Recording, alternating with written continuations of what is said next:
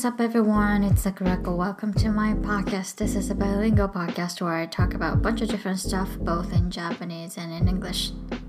このポッドキャストはシアトル在住イラストレーター兼英会話コーチの桜子が英語と日本語で好き勝手気ままに喋り散らかすポッドキャストです。So today is Monday, yet again, which means it's Good Vibes Monday. Good Vibes Monday is a newsletter series that I send out every Monday morning sharing positive and inspirational quotes online.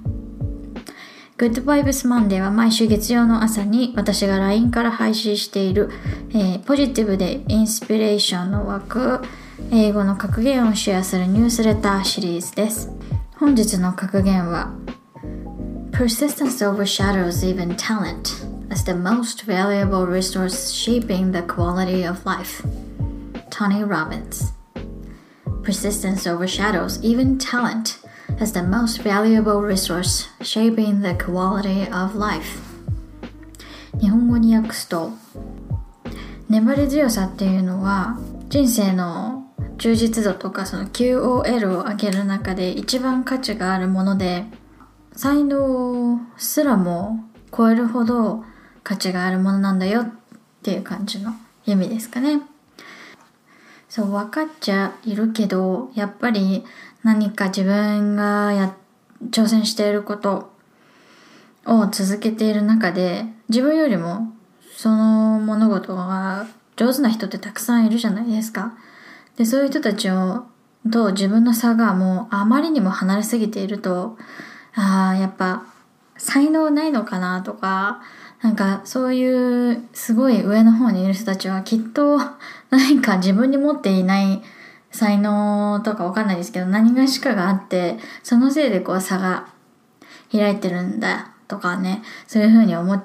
思うことってあると思うんですよ。I think it's pretty common that we compare ourselves to other people that are way better than us and whatever. It could be language learning, it could be your hobbies, it could be your job, whatever. And I think uh, on a certain level or in certain with certain things, yes, you do need some talent to succeed. Uh, but mostly those people that are way further along in their journey than you have put that much effort and work into whatever the thing is. Let's take English learning, for instance. You see other English learners who are way fluent than you are, and you think, ah, man, I don't think I got I don't think I'll ever be able to like reach that point because I don't got that talent. I don't got that good ears. I don't got that good whatever like sense in English learning. And I think it's one of the most common misconceptions about me. Uh, I think a lot of people tend to think that I, I, I have this like magic magical power that led me to the fluency level that I'm at right now. But really, I am just like everybody else. I'm just a regular, regular ass person. Uh, I don't have any skills that are like outstanding. I just didn't stop learning I just simply, that's just it. I just didn't stop for the past however many years that I've been learning English. Um, so since I first set my foot in the land of the free, the United States, uh, I was 13 years old, and right there then I was like, I want to become fluent in English language. And since since then, there hasn't been any time period where I stopped learning English. Sure, I had never taken like TOEIC test. I'd never used one of those like um, vocabulary books to memorize words and things like that. But I've always, from that point on until now, until very now, I'm at an age of 31, 2. I, I honestly don't know how old I am, but yeah, for more than 15 years, I have been dedicating myself to learning English. And that's honestly, that's just it. And I know that sometimes when you don't see like progress, you become frustrated and you want to call it quits. And I experienced that plenty in many things in my life. For instance, content creation. Like it takes so much time and effort, and I had to put so much work and um, um, some honestly from uh, from time to time I feel like the time and effort that I put into creating content um, doesn't really pay off in the way that I want them to. But that is what I am experiencing experiencing right now at a very beginning um, stage in my content creation. So if I if if if I stop now, then I'm never going to exceed that. But if I continue, I know that my audience will grow and so will the reward. なんか英語学習とかだと、まあ、英語学習に限らず何でもそうですけど、こう継続が大事みたいな風によく言うじゃないですか。で、今日のクォートもその継続が大事だよみたいな、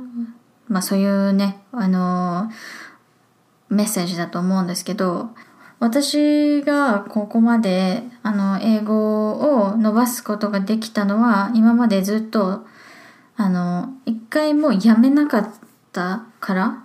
だと思うんですね。で、あの、やめなかったっていうと、あ、じゃあもうずっと継続してきて、ずっと毎日毎日勉強してたんだ、すごいって思うかもしれないんですけど、そうじゃなくて、やめたって言って、その後ずっと勉強しないっていう期間がなかっただけなんですね。で、私も別にそんななんかガリガリ勉強してきたタイプの人間じゃないので、本当になんか、ふらふらっと 英語の映画を見たり、英語のドラマを見たりしてきてるだけの期間とかも本当にありましたし、あので、全然それでいいと思うんですよ。で、あの、私が思うその継続っていうのは、やめないっていうのが継続だと思ってて、どういうことかっていうと、一回休んでもいいと思うんですね。ストップしてもいいと思うんですよ。なんか、もう気分乗らないからちょっと一週間ぐらい勉強やめっぴみたいな感じで ややめるっていうか一旦ストップみたいな感じでで別にその後じゃあちょっと気分が盛り上がってきたからもう一回やろうみたいな感じでピックアップすれば別にいいだけの話だと私は思ってるんですねなんかその継続するっていうとどうしてもなんかみみんなこう10ゼロの考え方をしてしまう人が多いなっていうふうに思っていてあのなんて言うんですかね a lot of people make persistence and perseverance about all or nothing. So if you, God forbid, take a break or not being able to continue the habit, uh, like a practice habit that you told yourself that you were gonna do, you're done. Like you're a loser. like you you're just like incompetent person who couldn't stick with a plan and now you're like inadequate as a learner. And I, I don't think that's the case at all. Um, honestly, I personally think that if you need a break, take a break. If you like, if you don't feel like studying, um, I mean that's fine. Just pick it back up later. Just just continue from where you left off, and that's absolutely fine. Um, and that's as long as you keep picking it back up as long as you keep um, picking up where you left off the last time, you will like continue moving forward even even in a very small steps even in a very slow rate なんか あの続けるとか粘り強さっていうとどうしてもその言葉のインパクトとかでなんかずっと続けるないといけないでそれがよしとされているみたいなところが強調されると思うんですよ。まあ、それがね続けば素晴らしいと思うんですよ一番。あの in a perfect world sure I would love to freaking like run four miles every single day before breakfast. in a perfect world, but unfortunately, I don't live in a perfect world, and I am nowhere near perfect as a person, and um, I'm okay with that um, because I try really hard not to let it get to me. So, if you quit, if you if you quit practice, if you if you stop practicing, that sucks, but it it happened, so you can't change it. 三日坊主みたいな 言葉があるじゃないですか。で、まあ、すぐやめちゃって、なんか続かなくて、みたいな。ね。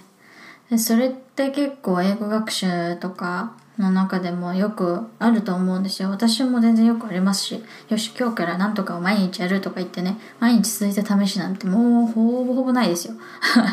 でも別に、あの、三日坊主になっちゃった後に、また、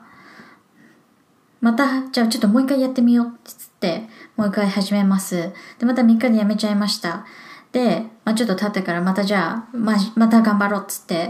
あの、3日頑張ります。っていう風にどんどん続けてったら、結局3日坊主かける何何回分みたいな風に蓄積されるじゃないですか。だから別にその最終的に蓄積されればいいんじゃないって私は思ってます。で、その最終的に蓄積するところまで持っていけることこそが粘り強さだと思うんですよ。やめてもやめてももう一回やるっていう、そのしつこさ あの、が本当の persistence。あなんじゃないって私は個人的に思ってるんですよね。だからなんかその、when you hear about、uh, you know english learning advice from other like english learning gurus saying that oh you have to continue you have to be persistent you have to keep working on it it can be overwhelming right like you think to yourself you know that's easier said than done いや分かってるんだよあの継続するのは大事っていうのは分かってるんだよとはいえっていうところがあるじゃないですか だからそういう時に思い出してほしいです。あの、毎日毎日毎日毎日続けることは確かにすごい理想的だけど、それができないんだったら別に三日坊主を一生続けてればいいじゃないですか。で私そういうふうになんかすごいちょっとずつちょっとずつすごいなんか短い努力なんていうんですかねこうずーっと続けてきたっていうよりもちょこちょこちょこちょこっていうふうに続けてきたものが積み重なって今自分のスキルになってるものとかなんかその自分のアセットになってるものっていうのがすごいたくさんあるなって感じてて例えば英語もそうですよ。英語もそうですしあとはあの自分のえイラストを描いたりすることもそうです。時間を見つけてちょこちょこ描いたりとか、作品を作ったりとかしていくので、その自分のポートフォリオを見返せば、あのすごい、すごい本当に、めちゃめちゃスローなスピードですけど、どんどん溜まっていくし、で、あの確かにこうね、毎日すごいガリガリ練習できたら、上達のスピードは上がっているんだとは思うんですけど、それでもやっぱり、あの絵を描くことをやめているわけじゃないので、いくらこう、練習と練習の間に時間が空いてたとしても、やっぱり少しずつ自分のイラストがどんどん良くなっていているっていうのを感じますし、あとは、えっ、ー、と、イラストじゃなくてもそのコンテンツとかその発信にも、発信についてもそうなんですよね。例えば、私は今ツイッターを結構メインにあの発信のプラットフォームとして使ってて、えっ、と、使ってるんですけど、今、あの、フォローしてくださってる方が、えっ、と、8000人ぐらいいらっしゃって、もう本当にありがたいことなんですけど、えっ、と、ツイッターの世界とかだと、なんか、本当3ヶ月で、あの、フォロワーさん2万人とか3万人、うん万人になりました。で、そういう風にする方法とかね、よく、あの、見るんですよ。で、あの、別にそれがいいとか悪いとかそういう話じゃなくて私はそんな短期間でガンってフォロワーさんが伸びたわけじゃなくて実は私ツイッター始めたの多分23年前なんですよねで本当に地道に地道にちょこちょっとずつちょっとずつフォロワーさんの数が増えていってきてで今や今気づいたらこんななんかたくさんの方にフォローしていただいているっていう状況になってるのでなんかいや本当にねあの短時間でなんだろうこうガンって伸びなかったからといって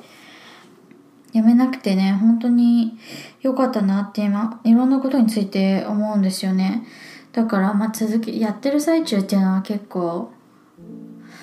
あの辛いかも辛いというかやってる最中はこうなんか先が見えないなとか思うことって結構あるかもしれないんですけど